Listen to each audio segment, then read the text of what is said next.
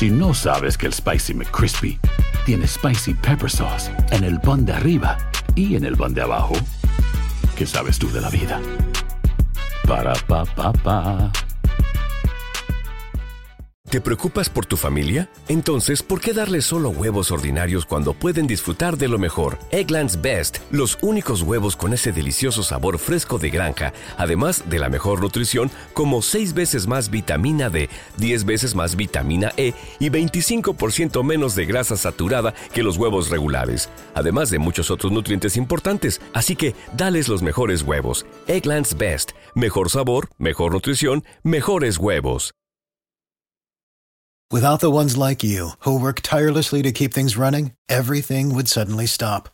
Hospitals, factories, schools, and power plants, they all depend on you. No matter the weather, emergency, or time of day, you're the ones who get it done. At Granger, we're here for you with professional grade industrial supplies. Count on real time product availability and fast delivery. Call clickgranger.com or just stop by. Granger for the ones who get it done. Dicen que traigo la suerte a todo el que está a mi lado. Y esa es mi mala fortuna. Basada en el clásico de Juan Rulfo, llega Univisión, El Gallo de Oro. Supongamos que la caponera puede inclinar la suerte a quien ella quiera. ¿Estás tardando en conquistarla? Con Lucero, José Ron y Plutarco Asa. Este gallo está cambiando la vida. En una historia legendaria de amor y azar. No trates de cambiarme, no lo vas a lograr. El Gallo de Oro, gran estreno miércoles 8 de mayo a las 9 por Univisión. Archivos enigmáticos. Mientras llega la aterradora nueva temporada de Enigmas sin resolver, te invitamos a escuchar algunos de los mejores episodios que pudiste haberte perdido. ¿Hasta dónde puede llegar una broma de Halloween? El asesinato de la familia Liski es el claro ejemplo de lo que puede pasar cuando la crueldad no tiene límites. En este episodio de Enigmas sin resolver, publicado por primera vez el 31 de octubre del 2022, te contamos todos los detalles sobre este crimen. Sobre este crimen. Archivos enigmáticos. Archivos enigmáticos.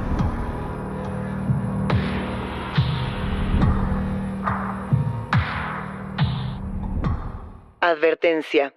Este programa contiene casos de crimen, apariciones, misterio, conspiración y violencia. El contenido de estas piezas puede ser sensible para algunos miembros del público. Aconsejamos discreción.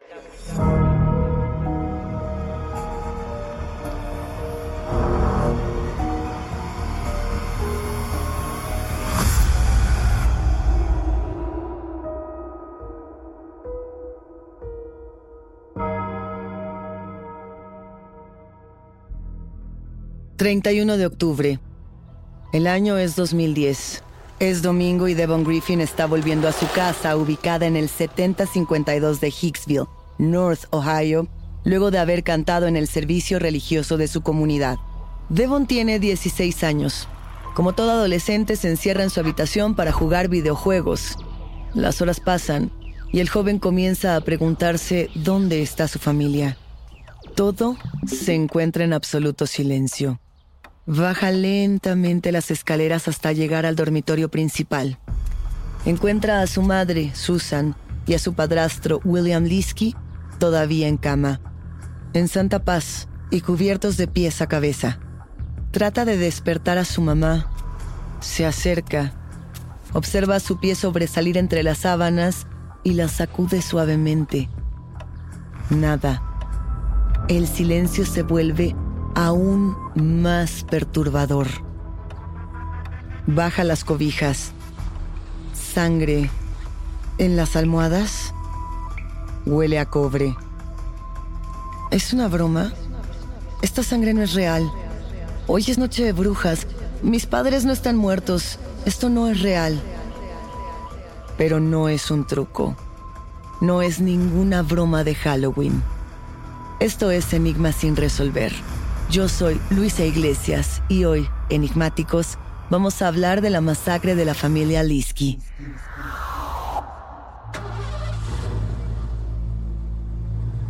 Al norte de Ohio, entre los lagos Erie y Michigan, hay una zona de llanura, bosque y largas carreteras.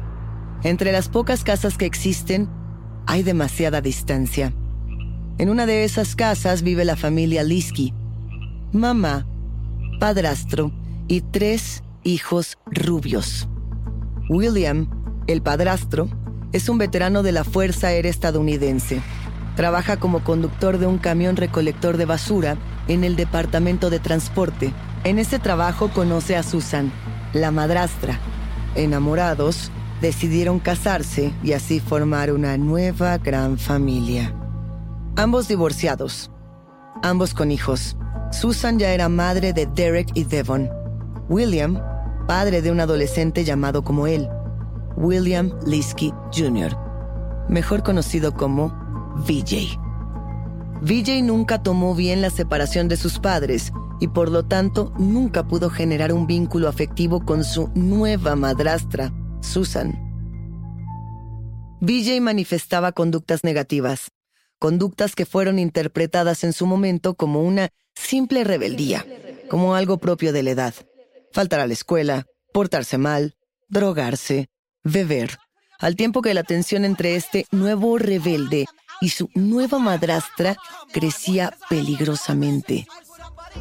Según amigos cercanos de la familia, el hijastro y las nuevas reglas de la casa eran una bomba de tiempo. Una noche, a casi un año de que las dos familias se convirtieron en una, William, el padre, llamó a la policía porque su hijo VJ amenazaba con lastimarse a sí mismo.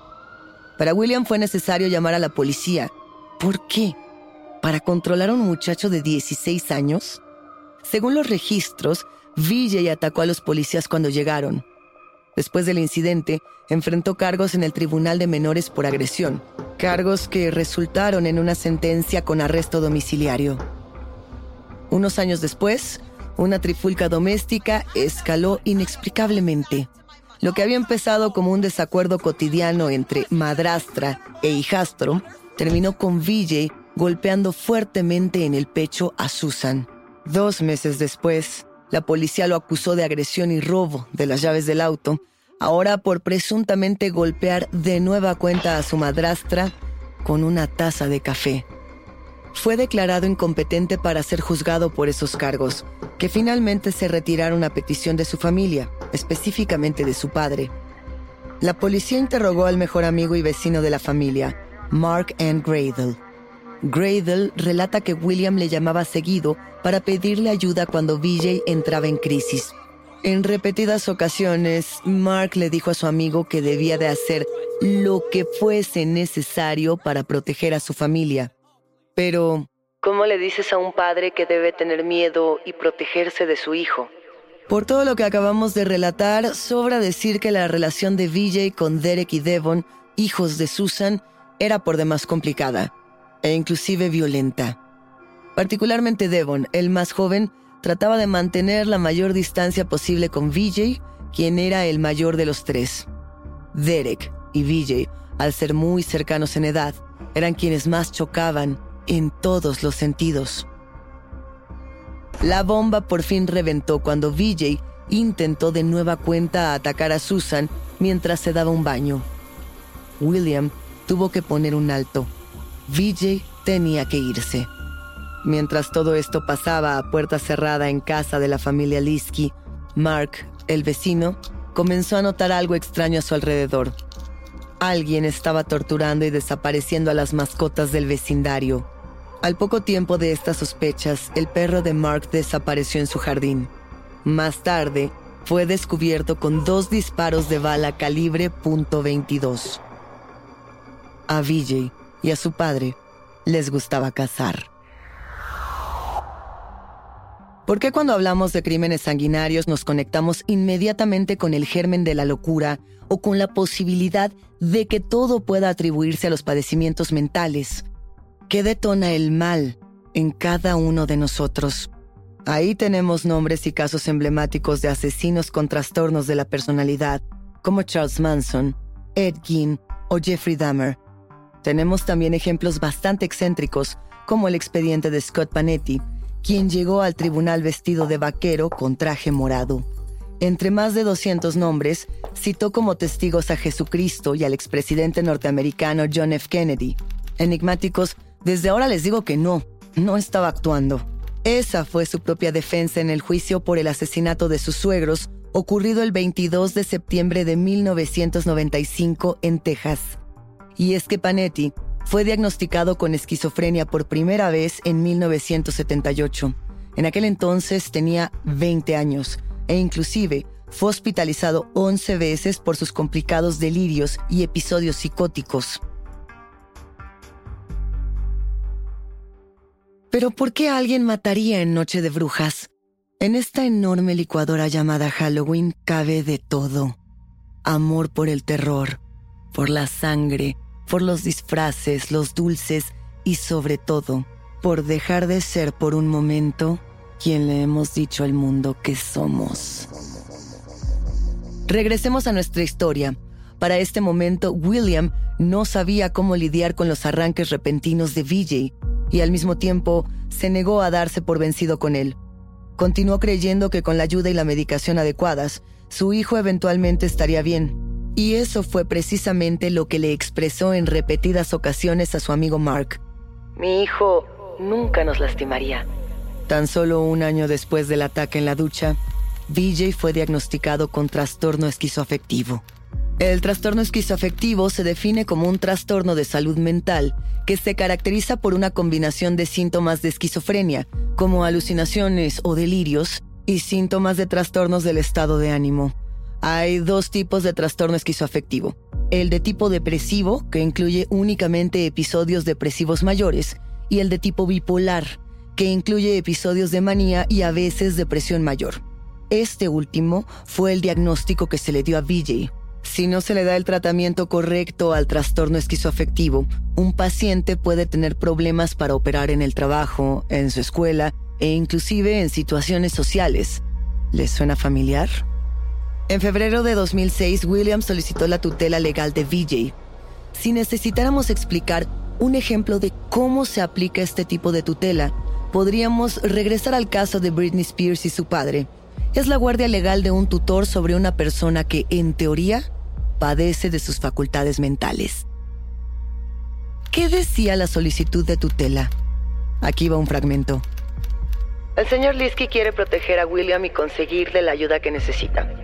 A él eventualmente le gustaría verlo en un centro de rehabilitación o en un hogar grupal.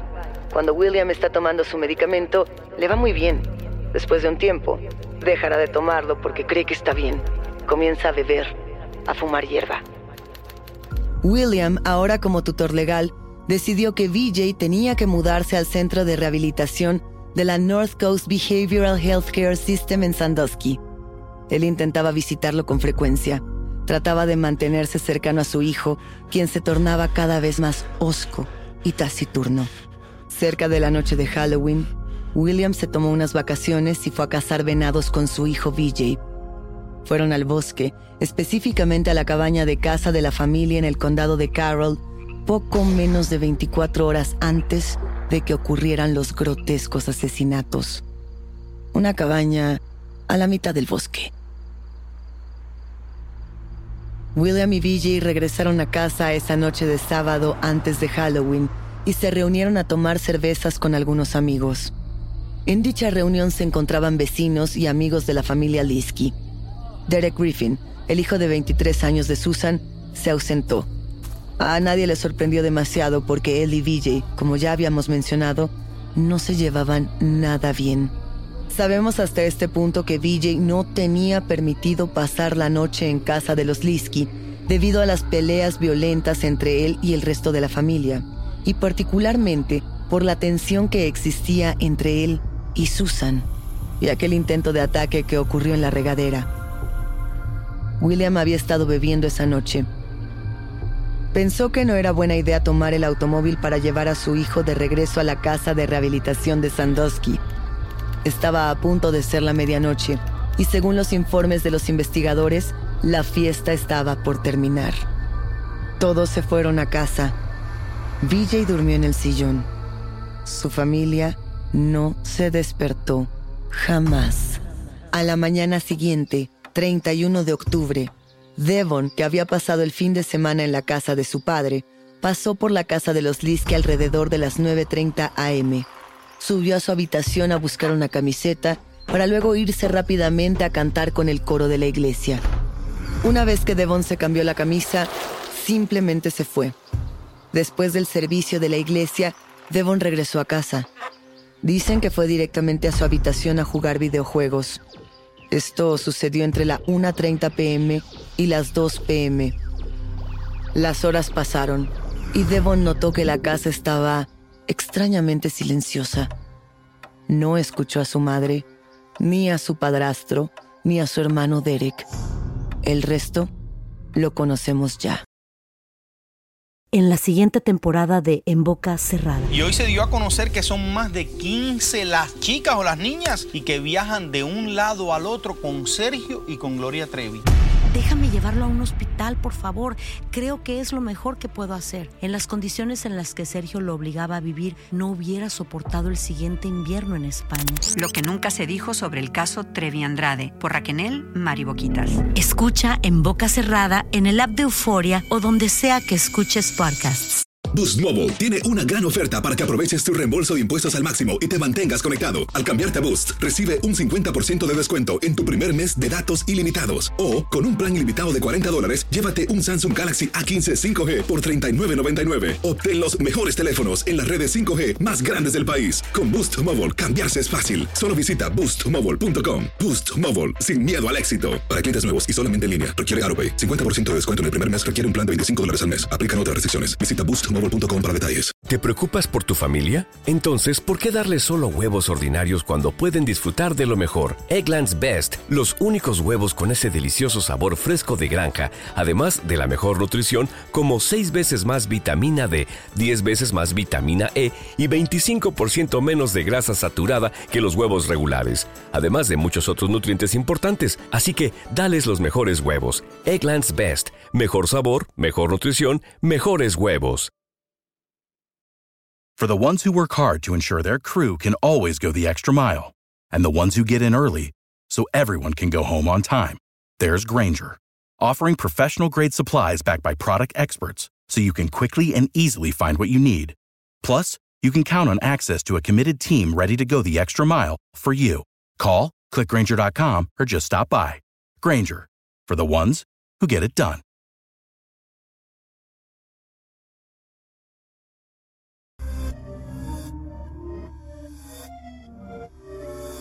Dulce o truco. Esto debe ser una broma. Despierten. Esto no es gracioso. Esta sangre no es real. Hoy es noche de brujas, mis padres no están muertos. Esto no es real. El hedor a sangre se volvió insoportable. El silencio se cortó con el llanto desgarrado de Devon. No es real, no es real. La pesadilla es real. Devon salió corriendo de la casa y sin saber qué más hacer, llamó a su tía Lori Morse. Fue ella quien se comunicó al 911 para pedir auxilio a las autoridades del condado de Ottawa. Finalmente la policía llegó solo para descubrir la grotesca escena del crimen. En la planta superior encontraron la habitación de Derek, cerrada. La policía derrumbó la puerta y alcanzó a ver al joven acurrucado en posición fetal, como si estuviera dormido. Según los hallazgos del forense, sufrió un traumatismo contundente en la cabeza y lo más probable es que muriera a los pocos minutos del primer golpe. El arma homicida, un martillo ensangrentado. En la planta baja, en la habitación principal, yacían la madre y el padrastro de Devon. Según los registros forenses, William Liskey recibió cinco disparos en la cabeza y la cara, a una distancia de entre uno y dos pies, 60 centímetros. Tan cerca. Estaba acostado en una posición natural para dormir y tenía las sábanas puestas sobre él. Seguramente le dispararon estando dormido. Susan estaba más incómoda, como si la hubieran movido de lugar. Le dispararon una, dos, tres veces a quemarropa. Las balas eran de pequeño calibre, probablemente de una punto .22, como aquella que mató al perro de los vecinos. Quizás Susan despertó para ver a su familia siendo masacrada. Las distintas versiones periodísticas de la escena describen sin dar muchos detalles que Susan fue abusada sexualmente después de haber perdido la vida. Los testimonios apuntan todos hacia la misma ruta. William Liskey Jr.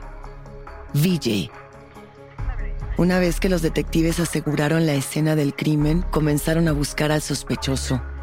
El reporte afirma que después de que Devon salió de la casa esa mañana para ir a la iglesia, VJ tomó el Ford F-150 de la familia, se detuvo, se compró un sándwich y manejó hasta la cabaña donde iba a casar con su padre en el condado de Carroll. Un sándwich. La policía conoció la cabaña y se dirigió allí para encontrar a VJ. Eran alrededor de las 5.30 pm y VJ había estado en la cabaña menos de una hora. Quizá comía su sándwich con una tranquilidad y serenidad inquietantes.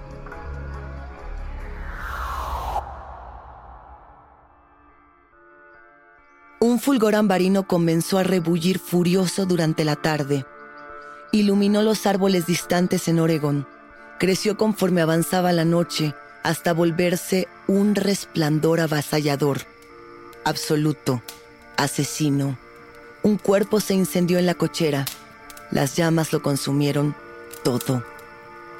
La trágica masacre de la familia Liski ocurrió el 31 de octubre, pero un día después ocurrió algo que llama mucho la atención. La familia de William Liski estaba intentando sobrellevar la espantosa noticia que había fragmentado a su familia cuando recibieron más malas noticias. La hermana de Liski, Sue Donmeyer, también murió en un incendio en su garaje. Su cochera se incendió. Ella estaba ahí, dijo su hermana Lisa Curl a los muchos periódicos.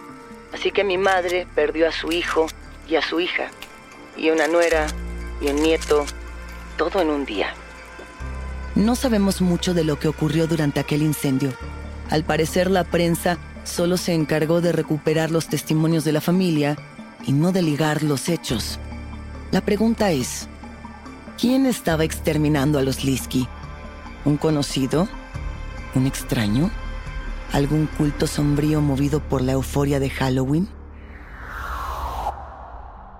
Recapitulemos. La mañana del 31 de octubre, un chico de 16 años regresa a su casa de la iglesia. Hasta aquí, todo bien. El chico sube a su habitación, se coloca una diadema y comienza a jugar videojuegos. Acto seguido, el silencio lo desconcierta. ¿Dónde están las señales? La sangre salpicaba en los muros cuando Devon ingresó a la habitación. Los cuerpos inmóviles en la cama. Una escena horrorosa, digna de cualquier noche de brujas, engaña al muchacho. La coartada perfecta, ¿cierto? Los informes de la policía dictan que el asesino se tomó el tiempo de recoger los cartuchos y de cubrir sus huellas. No había una sola señal de robo o entrada forzada.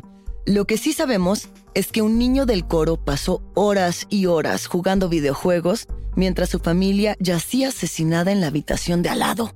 El menor de los Liski, completamente aterrorizado por la visión de lo que acababa de encontrar, no llamó a la policía. Su primera llamada la recibió la tía Lori. ¿Alguien está mintiendo? ¿Qué no nos están contando?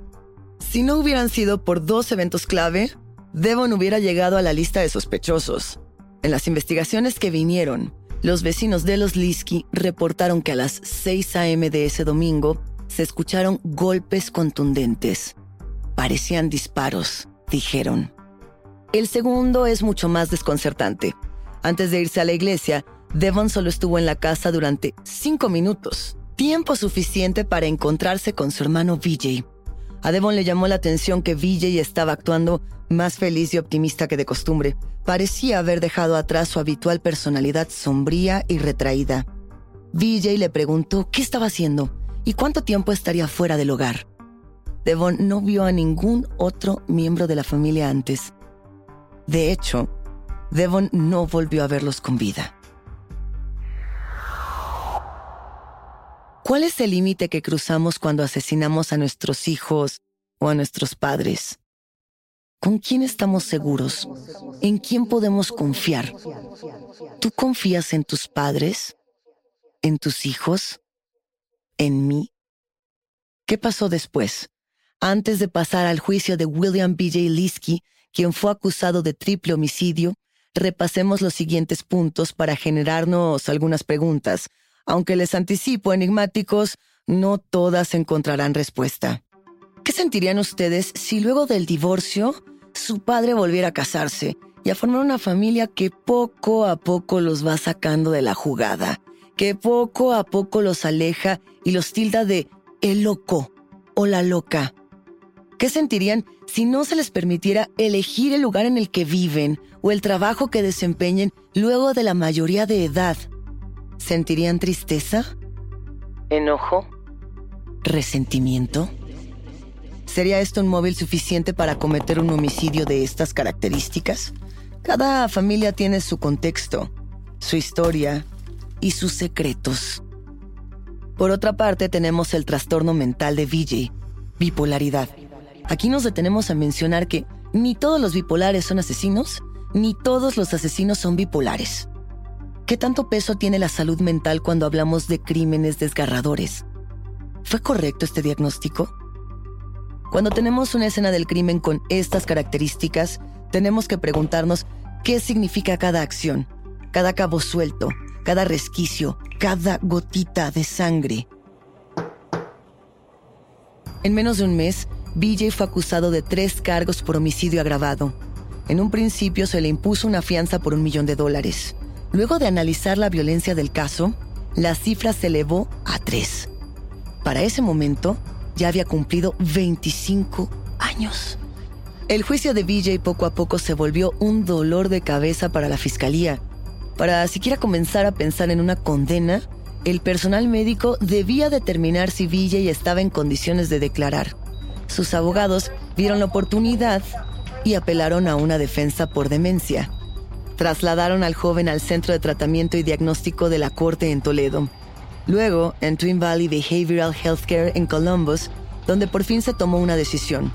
Con base en sus informes, el juez de causas comunes del condado de Ottawa, Bruce Winters, dictaminó que Liski era competente para ser juzgado.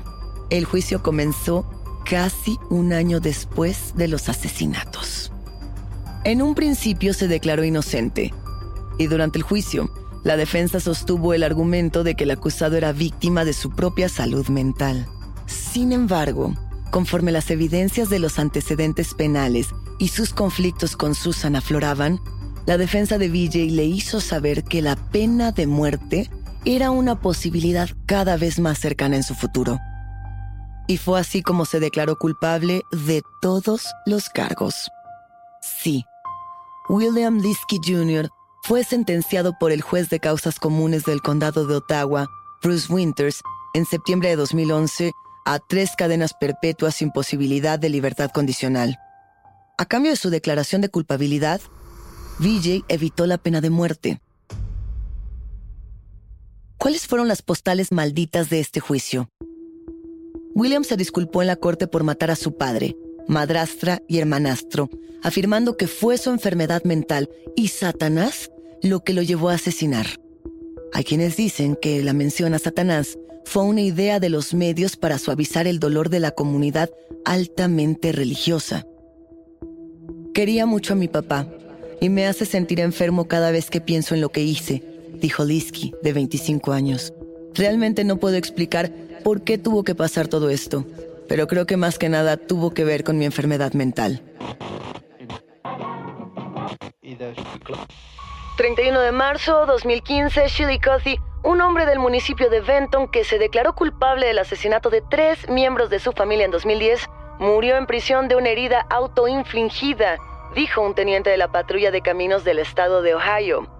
El hombre fue encontrado muerto en su celda el 31 de marzo en la institución correccional Ross en Chillicothe por una lesión autoinfligida.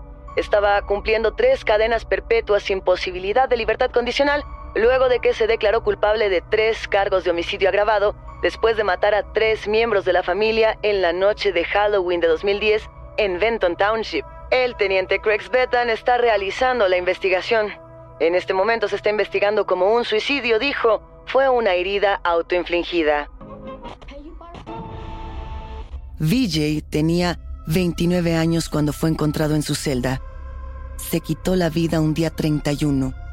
número que coincide con aquella madrugada en la que asesinó a su padre, a su madrastra y a su hermanastro. ¿Por qué Vijay se declaró inocente y luego culpable para evadir la pena de muerte si luego iba a quitarse la vida estando en la cárcel? ¿En quién podemos confiar? ¿Qué fue lo que pasó con Vijay en prisión? Nunca conocemos realmente lo que acecha en la oscuridad. Por más desgarradora que pueda resultar esta historia, siempre quedan incógnitas. El enigma queda abierto para nosotros, los que nos quedamos con la última pieza del rompecabezas entre los dedos. Uno de los temas que nunca se abordaron en el juicio y que pasaron muy por encima del análisis del caso se relaciona con lo que pudiera estar ocurriendo con la familia Liski más allá de las víctimas de la masacre. Es decir, ¿por qué nadie relacionó en su momento la muerte de William con la de su hermana Sue? ¿Realmente se trató de un accidente? ¿Podría haber otra persona involucrada en ambos asesinatos? ¿Por qué la justicia falla en atar cabos tan a menudo? Esta pregunta quizá fue muy dolorosa para los sobrevivientes de ambas tragedias, pero se asoma como una coincidencia que se queda a la deriva. ¿Y qué pasó con Devon? ¿Cómo ha sido para el joven seguir con su vida y quizá recordar aquellas horas en las que su familia se encontraba muerta mientras él jugaba videojuegos en la habitación contigua? Esta, como otras historias horrorosas, se suman al canon de las misteriosas y grotescas muertes de temporada. Podríamos volver a preguntarnos, ¿por qué matar en Halloween? ¿Y cómo se relaciona con la locura? Hasta aquí llegamos con el caso de la familia Liski. Por ahora, yo soy Luisa Iglesias y ha sido un macabro placer compartir con los enigmáticos esta historia. Gracias por escucharnos.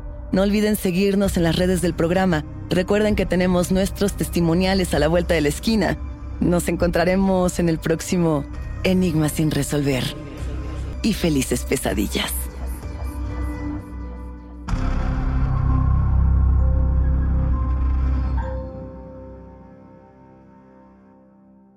Euforia Podcast presenta la descomposición del cuerpo y particularmente la contradicción que parecía la posición encontrada de las dos señoras.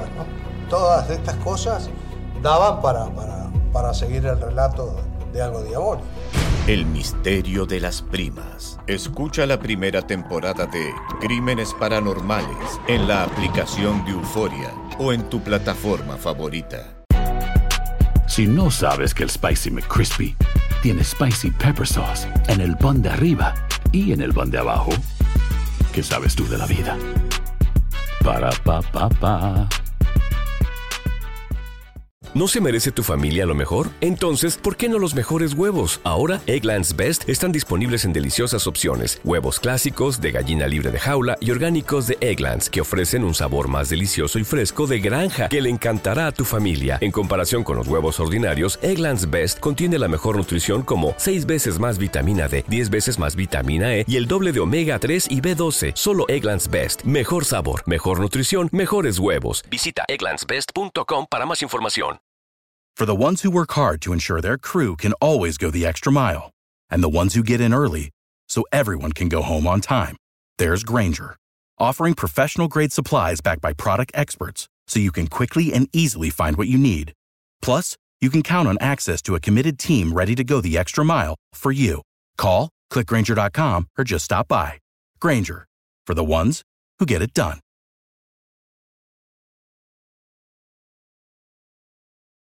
Lucero junto a José Ron protagonizan El Gallo de Oro. Gran estreno miércoles 8 de mayo a las 9 por Univisión.